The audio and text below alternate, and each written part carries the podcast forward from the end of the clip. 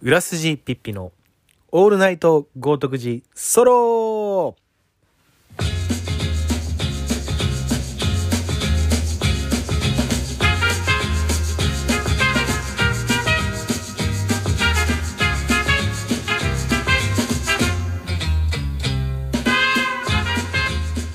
えーこんばんは、えーこんにちは。裏筋ピッピです、えー本日は、えー2月28日日曜日、えーオールナイトごとくソロ、エピソード8でしょうか。えっ、ともう2月も終わりですね。まあちょっと自分の中で2月は割とまあダークサイドにいたというか、まあ、ダークサイドにいたっていうとちょっと極端すぎるかなとは思うんですけどこうあんまり健康な生活もせずまあ暴飲暴食だったり好きな時間に起きて好きな時間に寝るっていうもうちょっとほんと自分本位な生活をずっとしていたのでまあいい感じに顔も丸くなりまあちょっと4月に社会復帰をしようかなと今考えているのでまあ明日からちょうど3月1日なんですが、まあ、3月1日からちょっとこうまた鍛え直して普通の生活に戻れるようにまあ少しずつやっていければいいかなというふうに考えております。まああのねまあでも2月は以降多分あれ2月じゃないのかな？分かんないけど。とりあえず YouTube を始めたり。まあなんかラジオもそうなんですけど。いろいろと自分のやりたいことはいやいろんな形で形に残した方がいいなというふうにまあ感じている次第でございます。皆さんは2月はどんな風に過ごしましたでしょうか？やっぱり2月って3日ないし2日ぐらい普通の月と短いわけであっという間に終わってしまいますね。もうだから今年の6分の1が終わったということで。ねえこの間新年明けたばっかりなのにもうあと10ヶ月。まあでもあと10ヶ月って聞くとまだ今年も長いかなっていうふうに思いますけど。うん。なんかねやっぱり時が過ぎていのは過ぎていくのはあっという間であのー毎日毎日こう楽しかったというふうに終われるように今日も満足したっていうふうに生きていけるようにねできればいいですよね。そのためにいろんな努力をするわけですけど人間は。まあ最近の趣味って言ったらなんだろうな。まあでもそのネットフリックスで「We are fucking Peaky Blinders」ってあのピーキーブラインダーズっていうあのイギリスのねマフィアの。ドラマを見たりしてるんですけど。それ以外は何かな？まあやっぱりワンコたちがいるのでまあアンディ君の散歩だったり。まだねサッカーができないのであのーサッカーでストレスだったりこう汗をかいて発散するってことはまだできないんですけどまああと2ヶ月ぐらいしたらね春5月ぐらいには必ず戻れるようにやっていきたいなというふうには思っていますけど。うん。まあサッカーが一番好きだからな結局。サあとはサッカーばっかり見てます。サッカーばっかり見てサッカーの解説の YouTube とかも見てうんまあサッカー漬けではありますね。まあでもそれは別にあのーこの生活をしているからであるという以前にその仕事をしていてもやっぱり週末は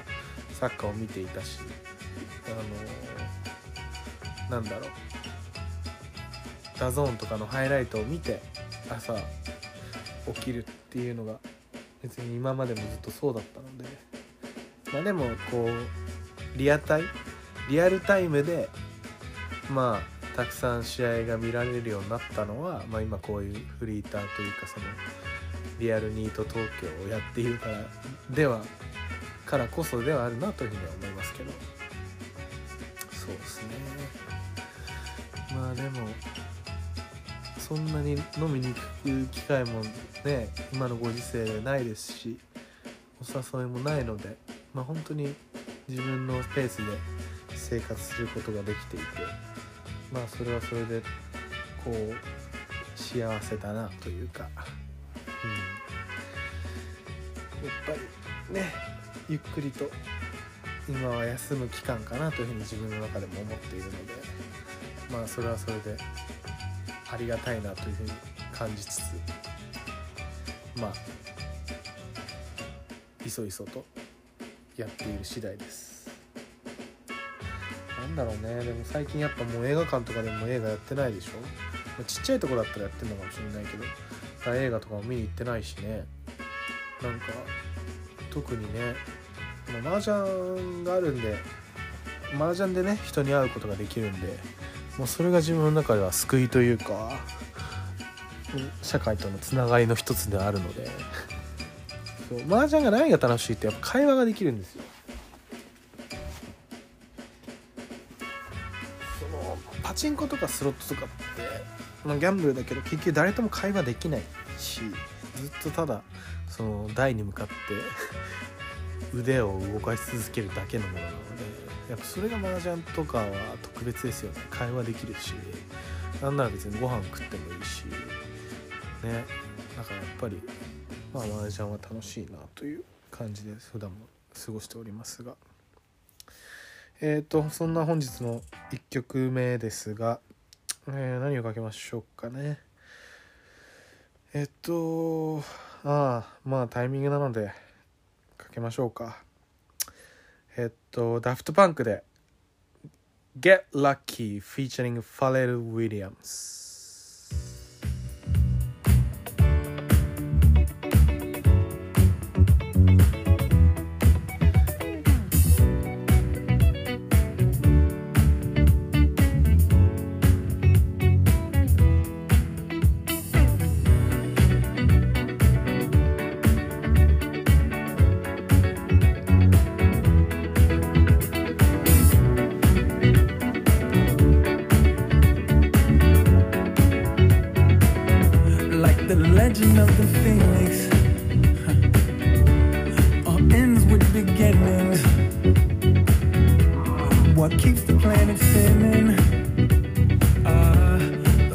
the beginning.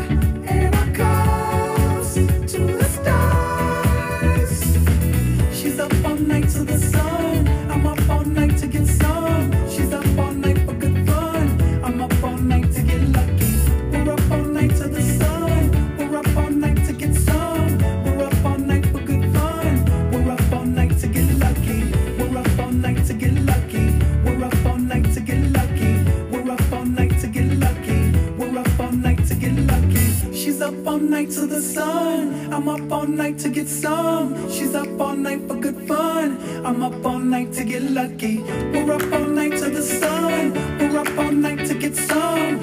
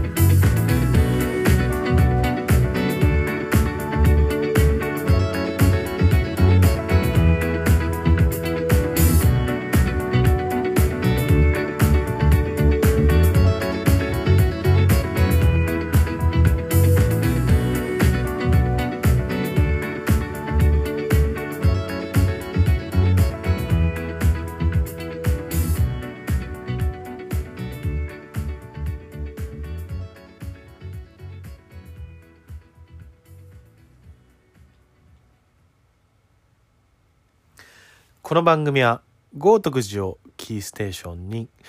デニーズ豪徳寺駅前店共同ヤドカリ渋谷フラヌール魚心乃木坂店、えーヴィンテージスポーツ橋本ハウジング、えーアイアンコーヒー町屋アトリエ、えーキャンディータウンレコーズの提供でお送りしております。はい、えーということでね聞いていただきましたえっ、とダフトパンクで「Get Lucky」でした。えっ、とまああのー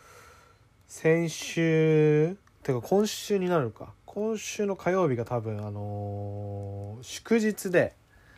祝日だったんですよ。だからちょっとあのあの月曜日の夜からその玉ねぎっぴさんともう一人僕の、まあ、玉ねぎっぴさんの同期のサッカー部の、まあ、大学の後輩ですね。と3人でえーっと神奈川の道志川の方にキャンプに行きまして。でそれがちょうど月曜日の夜出発の、まあ、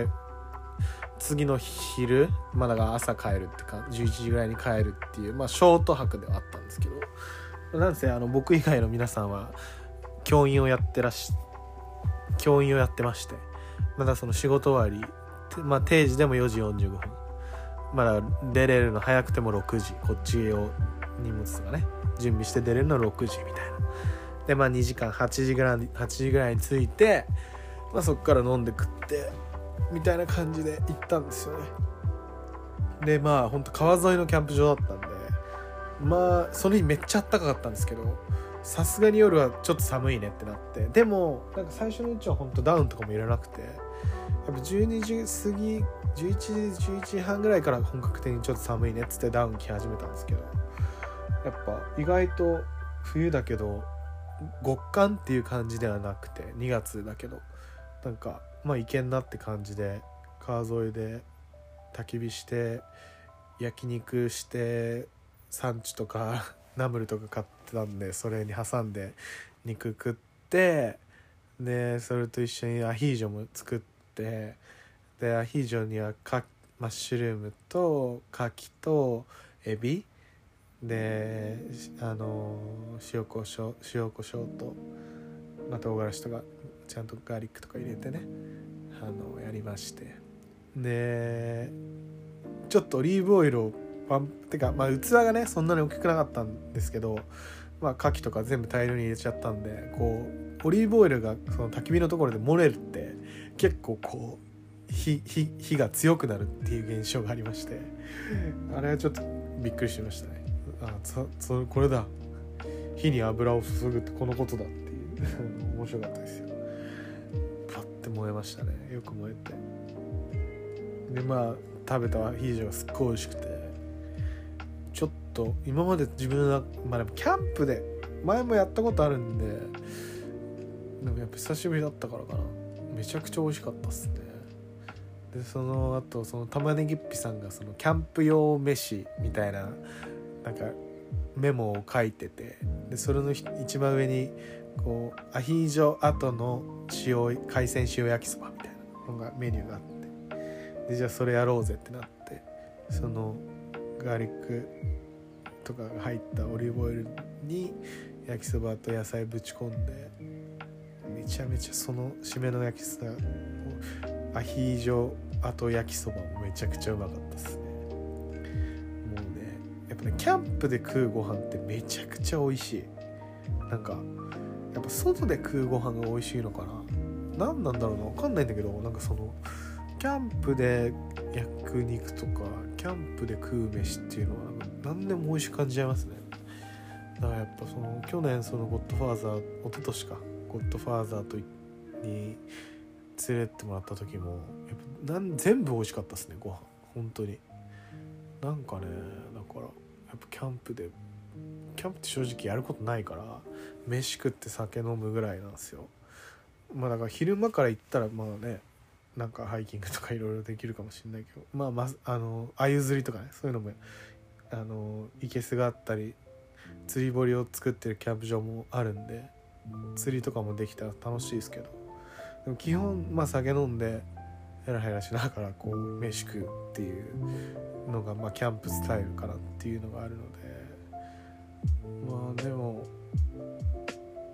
短い時間だけどもうなんかやっぱキャンプって着いた時点でもう楽しいみたいな。テントを立てるのも楽しいしテント立ててこう椅子に座った時のおおとりあえずじゃあ飲もっかみたいな感じがめちゃくちゃ最高。いその1杯目のビールを開ける時みたいな。あれやっぱキャンプは格別ですね。まあ子供がねできたら毎週ぐらい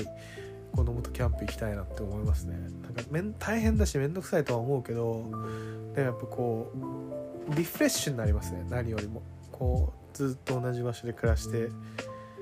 ると少なからずこう秋とか飽きてくるじゃないですか。でやっぱずっと東京にいるとゴミゴミしてるし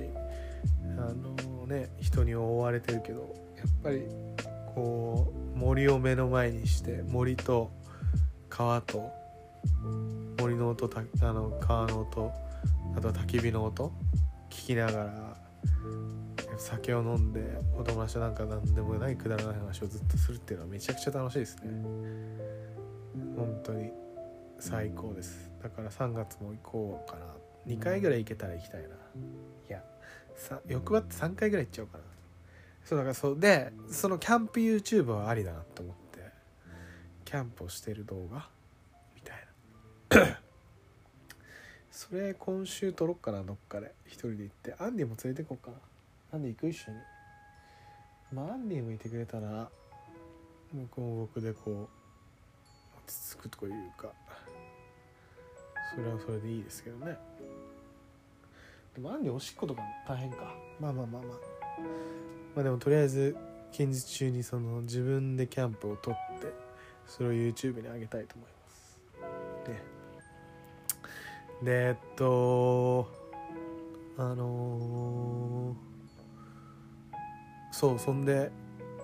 久しぶりにその、まあ、たまにピ玉ねぎっぴさんとはこう2週間に一遍ぐらいのペースでこう蒲田で酒を飲むのでまあ普段から割と話してるんですけど。でまあ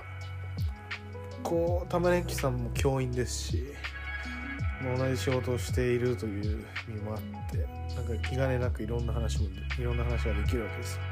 やっぱその中でこう玉ねぎっぴさんも相当なサッカー好きで多分僕も結構なサッカー好きなんですけどであの生時隼さん篤郎君も結構サッカー好きだと思うんですけど、うん、彼とも多分全然バルサの話とかあったら語り合えるぐらい玉ねぎっぴさんはめちゃくちゃサッカーが好き。だから本当に2人でサッカーの話とかずっとしてる時もあるしペップのあれがすごいよなとか今は誰がやばいよなとかバルサはこうならないといけないんじゃないかとかそういう話とかしてるのめっちゃ楽しくてもうメッシのもうてかなんだなんかそのたまに一匹さんと蒲田で飲むようになったきっかけでそのあの加賀屋を守りたいホワイトさんっていう人がまた別にいるんですけどそれも俺の俺とその玉ねぎさんの教員の先輩なんですけど。でその人がその初めてその加賀屋ねあのサッカー終わりに教員サッカーの練習終わりにその人の勤めてるけけけまた賞けまたけまた賞けまた賞ってとこあるんですけど。けまた賞で練習をした後にその近くの銭湯に行ってで銭湯入った入った終わりで居酒屋でビール飲むっていうのがあって。でそこの時その時に初めて連れてってもらった居酒屋の加賀屋っていう店が僕と玉ねぎっぴさんとその加賀屋を守りたいホワイトさんとあとはその浅田達也さん のもう行きつけの店みたいになってて今。でまあ僕らのボトル去年いっぱいね開けたし今もボトル入ってるんですけど。で本当もう我らのい愛しの居酒屋加賀屋みたいな。なんか本当居酒屋ってやっぱいろんな種類があるけどなんかやっぱ結局そのザ地元居酒屋みたいなのが一番僕はいいなと思ってて。だから共同で言ったらまあ百姓亭とかがそういう部類に入るかなって僕の中では思うんですけどその要は地元に住んでる人が地元で自分の店を構えてるみたいな。まあそれで言うとそのもちろん YDKR ヤドカリもそうだしね。あの夏丸ジュニアさんのフラヌールとかもそうだと思うんですけどやっぱり自分の育った町で自分の店をやるっていうのはめちゃくちゃいいかないいなって思うしやっぱそういうところに行くとやっぱその町のことを知れるというかなんかあこの町ってこういう雰囲気なんだろうなみたいな。で理解することができるかなってだからなんか綺麗な居酒屋行きたいとも思わないしなんかもちろん例えば彼女とデートとかだったらそういうところも行きますよもちろん。でもやっぱこう友達と飲飲みに行くんだったら楽しい話しに行くんだったらそういう地元のなんか本当何にも気使わなくていいな。でもなんかご飯も美味しくて品もあどこか品もあってみたいな。見た目的におしゃれとかそういうことではなくてこう人間として粋だなみたいなのを感じられるようなそういう居酒屋は僕はすごい好きですね。そうそうそうそう。で、まあ、よくその玉ねぎっぴさんと言ってる中でその玉ねぎっぴさんの同級生のなんか忘年会みたいなので加賀屋に行ったらしくて。でその時もすごい加賀屋を気に入った同級生がいたらしくて。それ嬉しいじゃないですか。我々とした ででまあよく。玉ねぎっぴさんとは会ってる後輩と僕も去年1回ぐらい会ったんですけどあの3人で行って。でまあもう飯うまかったし酒もうまいしやっぱ焚き火を前にしていろんな昔話をするっていうのはめちゃくちゃ楽しいですね。俺ら大学の時大学の中で誰が一番可愛かったとか誰と誰ってそういう付き合ってたよねとか先輩めちゃくちゃ可愛かったねとか超エロかったねみたいな そういう話とかを全部してて、うん、やっぱねそういう昔話とかってやっぱ結局楽しいですよね。なんかそんなに昔話好きじゃないと思ってたんですけどなんか酒を飲むようになってから昔話が好きになりましたね。なんか毎回同じ話するやつとかいるじゃないですか。毎回同じ話するやつ でもなんかお酒ってやっぱ気持ちいい席だからそういう自分の気持ちよかった話とか楽しかった話をしたがるんだろうなっていうふうになんとなく最近思うようになりましたね。なんか自分でもきっとどなんか毎回同じお話とかしてるだろうなって思うし。俺が好きな自分の話は親父がモーマンタイという映画を撮ったっていう話か。だからモーマンタイっていう言葉を日本に持ってきたのは親父っていう。その話は結構よくしてる。だからラッパーとかの曲で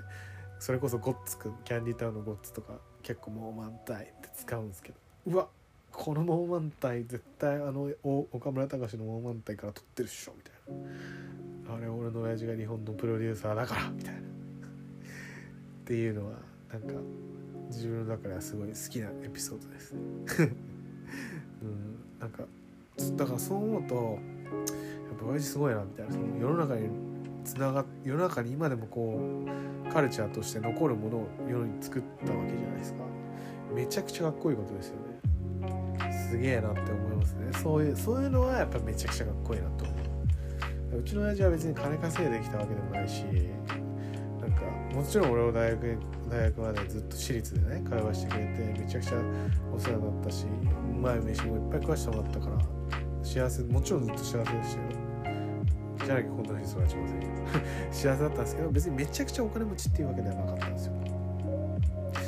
だからなんか別に俺はやっぱ常にいろんな人を見ててお金を持っていることがかっこいいっていうわけじゃないっていう。でもお金を持っていなくてもやっぱりある程度の生活を統計でするためには稼がなくてはいけないっていうもちろんそうそういうことなんですけどだから俺はなんかそのまあお金持ちって感じたことはないけどお金はもちろん持ってたんだなって思うんですけどなんかお金があるから俺かっこいいみたいな感じの雰囲気で生きている人は俺は違うなって思う。でももちろんそんな人っていないんだけど僕の周りにはね。僕の周りにはいない。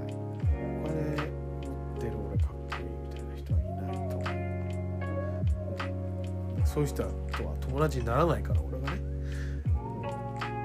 でなんかそのでもお金ってめちゃくちゃ大事だと思うんですけど。そうそうそう。そうねそう。でまあ玉ねぎっぴくんもその一緒に連れてた後輩のはるくんもあのまあ親父を亡くしている身なんですよ。そうそうそう。だからなんかそういう意味でもこうなんか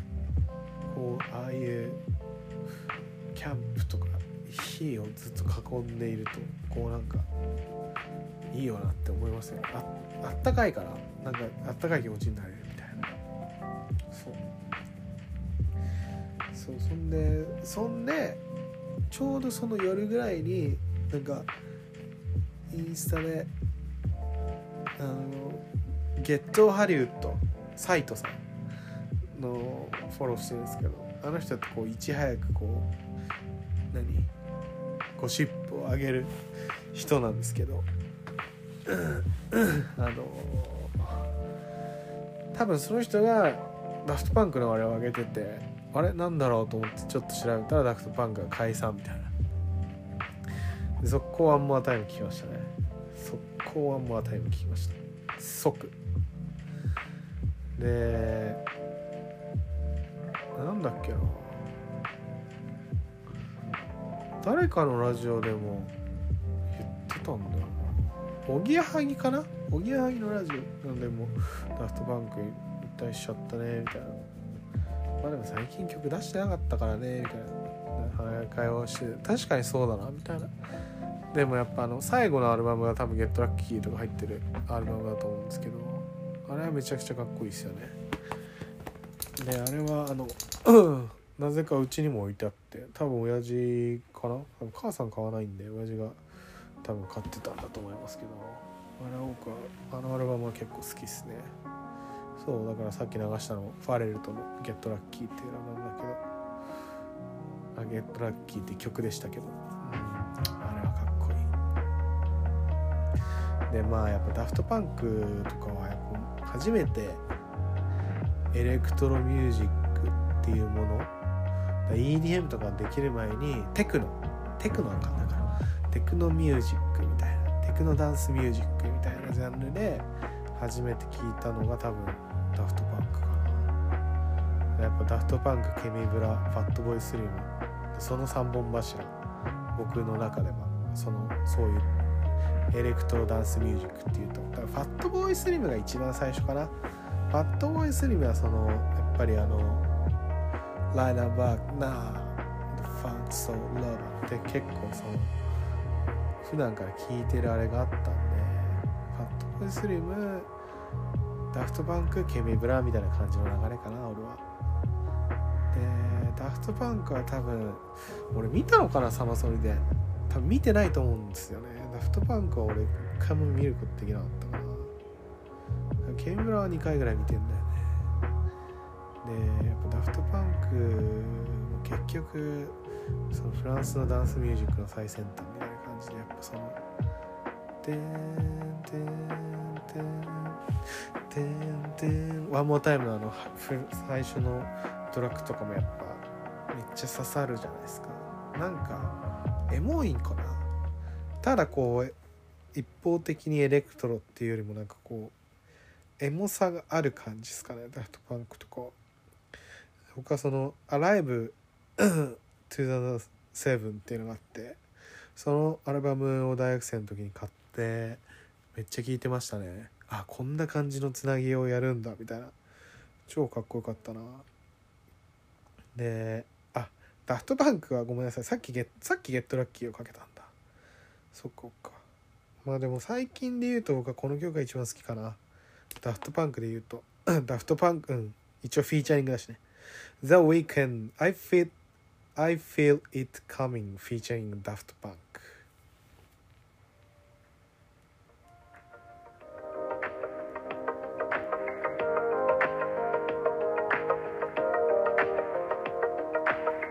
最初の音が良くないですか？めちゃくちゃかっこいい。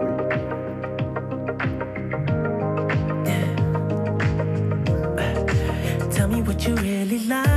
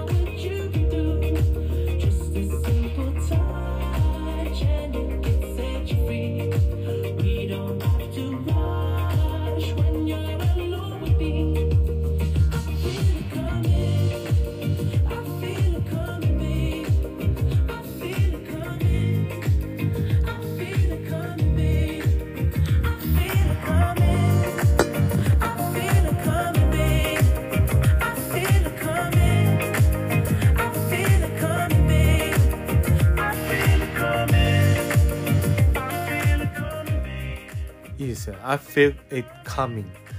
I feel it coming. 僕今感じてる。僕行きそうみたいな歌らしいです。いやわかんないですか？あー感じてるよ。感じてるよ。行くよ。行きそう。めちゃくちゃ面白いよね。ねウィークエンドの声はエロいよねやっぱ。ウィークエンドのエロい声とやっぱエロい声とダフトパンプのダフトパンクのこのエモい感じの。最高。マジで最高。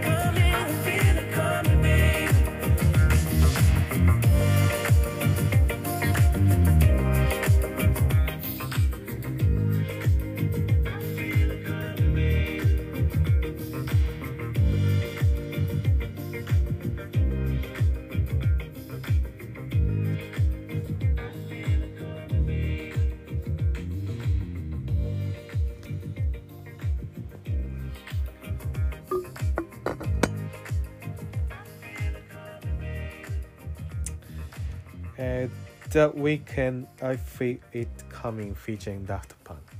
でした。あってか俺1314あでもいけるか。14が14がいや実はそのキャンプの予定をまた入れたんですよ。今日友達と会って。でその友達もキャンプ行きたいって言うからじゃあ一緒に行こっかってなって。13の夜だ土曜日から14の昼間に帰ってこようってことで行くんですけど多分14が結婚式だよね。そうそう後輩の結婚式があってそれに間に合うように帰ってこなきゃなってことで。はい、うん、すいません。でえっとまあダフトパンクはやっぱその大学の時にそのアルバムを買って当時大学で唯一そのなんか下北に住んでる子がいてその子は東京の出身の子で。だからやっぱやっぱ玉川大学って結構神奈川の子が多いんですよ。神奈川寄りとかの子が多くてとか埼玉とか。ちょっと田舎の子が多くてあんまり音楽の話とかをできる友達がいなかったんですよね。でそのアズマックスって呼ばれてたんですけど東ちゃんはすごい可愛い子でで下北に住んでるからやっぱバンドとかも好きでみたいな。下北そうそうそう。やっぱその子と音楽の話がしたくてでダフトパンクとか好きとか言って好きって言うから「俺はもう買ったから貸してあげるよ」とか言ってアルバムの貸し借りとかしてましたよ。なんか結構可愛くないですか？その音楽を種にちょっと仲良くなるみたいな。ねなんかでもそういうのとかも懐かしいし。やっぱその「ワンモアタイムに関しては、昔からめちゃくちゃ有名だったから聞いてたことあったけど。でもそのやっぱそのライブアルバムを買った時にあこんなにかっこいい曲いっぱいあるんだなみたいな感じで。でそのキャンプの朝も僕多分2時間ぐらいしか寝なくて5時ぐらい4時半ぐらいから目覚めちゃって。でずっと朝日が出てくるのを待ってたんですよ。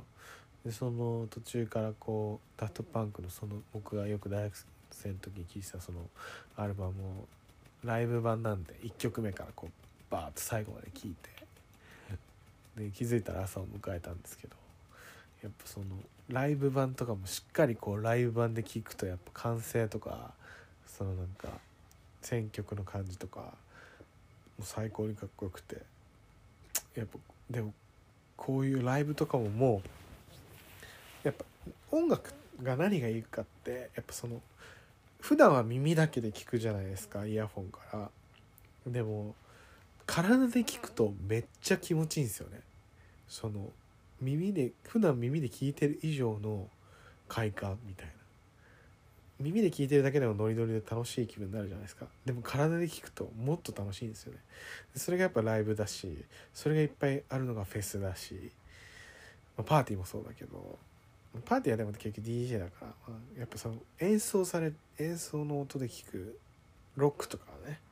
やっぱかっこいい。本当に。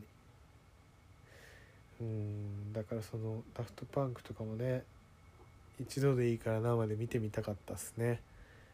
絶対かっこいいからね。グラミーとかのパフォーマンスで出てくる時も毎回かっこいいしやっぱそれこそそのゲットラッキーのスティービー・ワンダーとかと一緒にコラボしてたあのステージはめちゃくちゃかっこいいっすよね。ダフトパンクのあの出てき方がねもうずるいなっていう話なんですけど。えー でなんだろうな。まあダフトパンクとかそういういろんな素晴らしいアーティストが、まあ、解散していくのはしょうがないかなって思うところもあるんですが何て言うんだろう。あれだよね。そのとにかくライブでもう今聴けない状況っていうのをどうにかしてほしいなっていうふうに僕個人としては思いますね。やっぱりね生で音楽聴きたいですよ。えーじゃあキャンディータウンの新しいアルバムからあ EP ですね。ローカルサービス2からえー、キャンディータウン Coming Home featuring Matt and Gots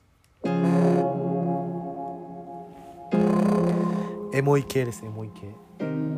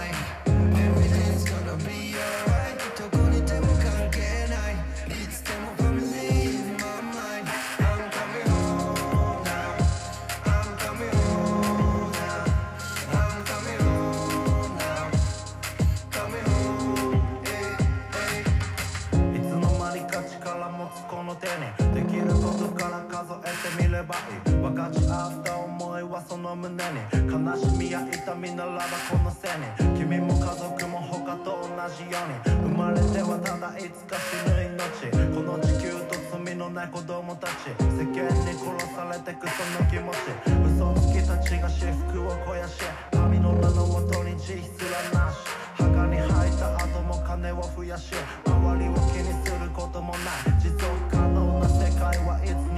君の痛みは歴史の傷になる。いつの日にか灰になる。この定め。元は流れてる水になる。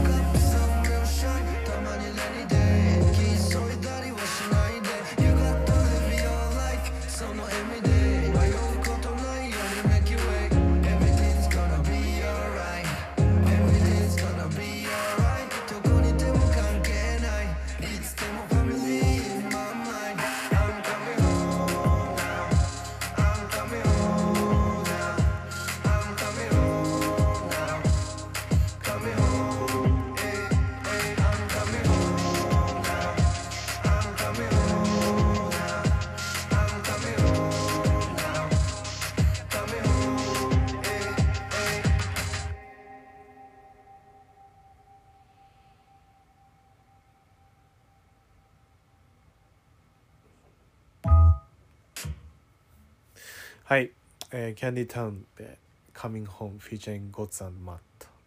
でした。かっこいいっすよね。やっぱニーツくんニーツビーツですけどニーツくんの音もかっこいいし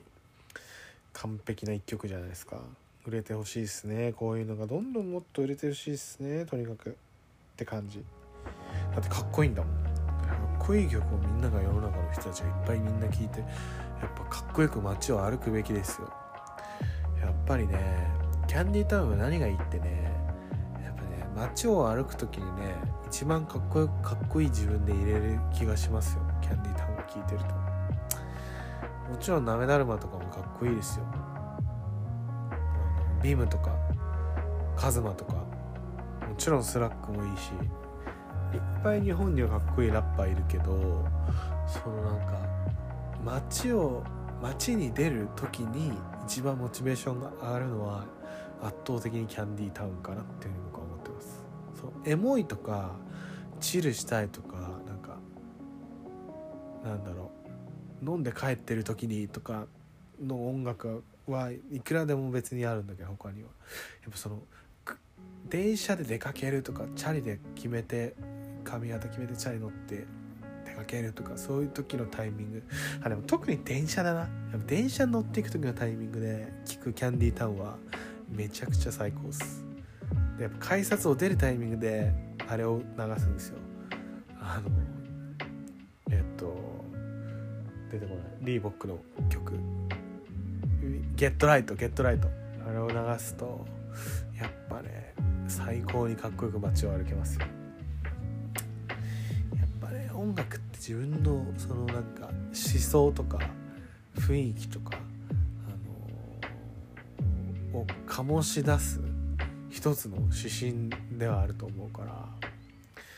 自分はやっぱずっと好きな音楽を聴いていたいなって思いますね。いろんな好きな音楽があるから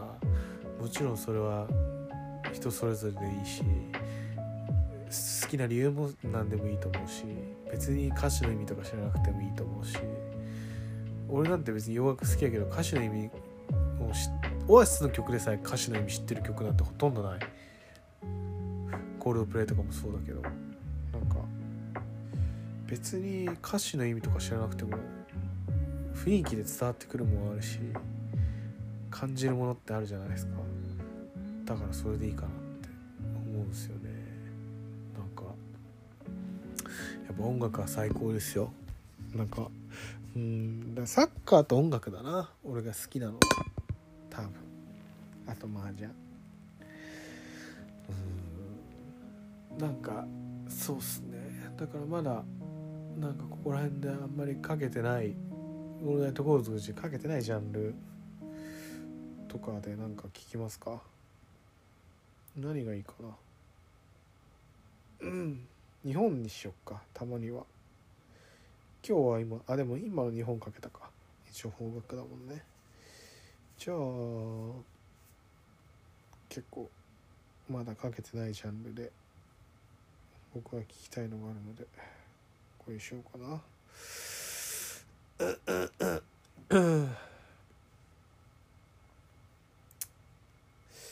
えっとまあレゲエの神様ですね。レゲエの神様の曲です。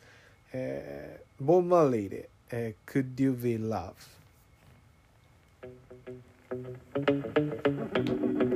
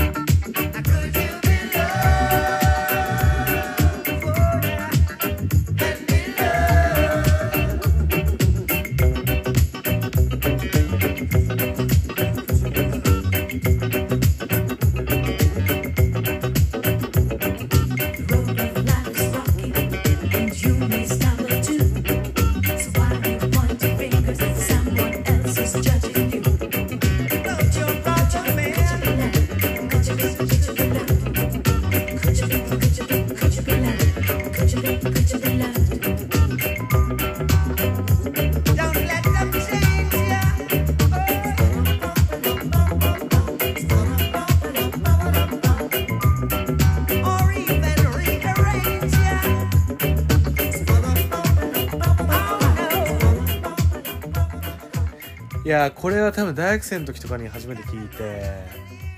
なんかもう震えましたね。こんなにおしゃれなレゲエってこんなにおしゃれなんだみたいな。もっとなんかラガラガラガみたいな感じのイメージだからこんなにおしゃれなんだみたいな。愉快だし超あったかい気持ちになるじゃないですか。最高だなってこれ結構よく今でも聞いてますね。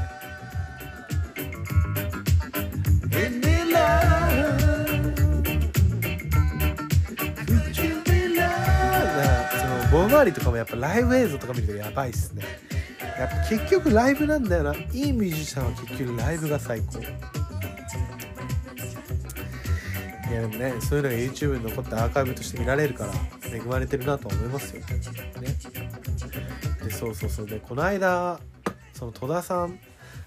サッカーの解説の戸田さんの YouTube を見ててめちゃくちゃいいこと言ってるなって思ったことがあってそのなんかクラブハウスってあるじゃないですか。でやっぱそのクラブハウスは今流行ってるしいろんなところでそのいろんな人たちが話をしててその話を聞きたい人たちが集まってるコミュニティとしてツールとしてめちゃくちゃいいと思うんですよ。面白いと思うし貴重な話が聞ける場なんだろうなって思うし。やっぱ僕も面白いなとは思うんですけどその一方で僕は今やっぱラジオがあるから別にラジオで普段から言いたいことも言ってるし話したいことも話してるしでなおかつ別に僕が話したいことって別に誰かのためになるわけじゃない誰かのためになるようなことを話してるわけじゃないんで別に本当に自分のためだけに話してるから。であれって結構自分のためっていうよりも誰かのために話す感じになってるじゃないですか今。その聞いてくれる人がいる前提でなんか話すものになってるような気がしててでもちろんそれも誰かに向けてっていうのはとっても大切だと思うんだけどやっぱ僕がやりたいのはこう誰かに向けてっていうよりも自分に対して話す。自分をこうまとめるために話すっていうこともあるから。でやっぱそれが全然クラブハウスが自分が面白いなとは思わない。一つの理由で。でなおかつそのアーカイブ記録に残らないことがいいっていうふうにされてるけど僕は逆に記録に残った方がいいと思っててでそれは浅田達也さんにこう僕が「オールナイトゴードソロを始めた時に「いやお前全然適当にやってるやん」みたいな感じで言われて確かに僕もすごい自分で適当にやってるなって感じで始めたんですけどだで僕も話してる内容とかも超適当だから消した方がいいかなっていうふうに聞いたら「いやお前そんなん消さんでええわ」みたいな。そのそれもそれでお前の記記録やしみんなのあのあれになるから取っとけみたいな感じ言われて「いやこいつかっけえな」みたいな。言うこと言うじゃんと思って、まあ、確かになみたいな。別に俺がダメダメな時も別にそれは俺がダメダメだったっていうその俺のその人生でしかないから。だとしたらクラブハウスってやっぱ残んないわけじゃないですか。だから残んないからやばい話してもいいっていう説もあると思うけど。その時に戸田さんがそのそういうことに対していや逆に僕たちからしたら別に全部残ってもらっていいみたいな。逆に残るようなことしか話したくないって言ってたんです。残らないようなことは人前で話すようなことじゃないって言ったんです。で俺はそれがめちゃくちゃかっこいいなと思って。まさにそうだと思うんですよね。やっぱ話すっていうことはもうすでに責任を持つってことだからやっぱ話したことに対して責任を持つためにはやっぱり何にせよ残ってた方がいいと思うんですよね。やっぱそれがラジオだったり YouTube だったりだと思うんで。だ僕はあのクラブハウスっていうのは別に多分今後ももうアプリも消したんですけど別にやりたいって思わないんだろうなっていうふうに思ってて。でまあでもそれでも楽しいものなんだろうなっていうのもなんとなくわかるんで。でもやっぱりその戸田さんの言ってることやっぱり逆に言ったことに責任を持ちたいから全部残してもらった方がいいっていうそのスタンスがめちゃくちゃかっこいいと思って。でそれは素人であろうとそのプロであろうと多分同じじゃないかなって。人間としてやっぱ自分が言ったことに対して責任を持つってことはめちゃくちゃかっこいいと思うんですよね。だから僕はその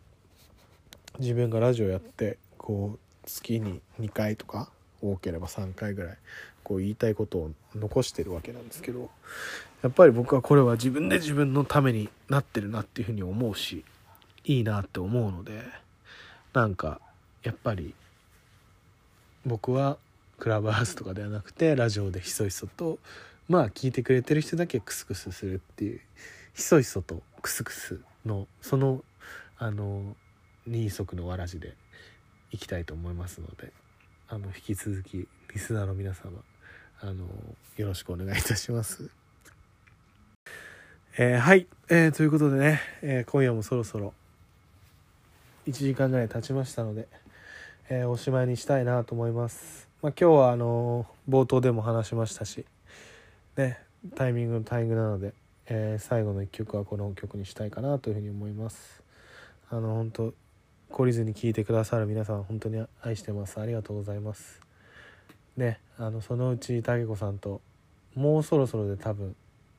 オールナイト豪徳寺」が始まって1年もう経ったのかな分かんないんだけどもしかしたら経ったかもしれないあのなるんであのまた武子さんと復活できる日をまあ僕は心待ちにしながらあのねとりあえずできることということでソロ「オールナイト豪徳寺」ソロを続けていきたいと思いますのでまあ、タコさんまたやりましょうという意味も込めて、この曲をかけたいと思います。えーダフトパンクで「One More Time」。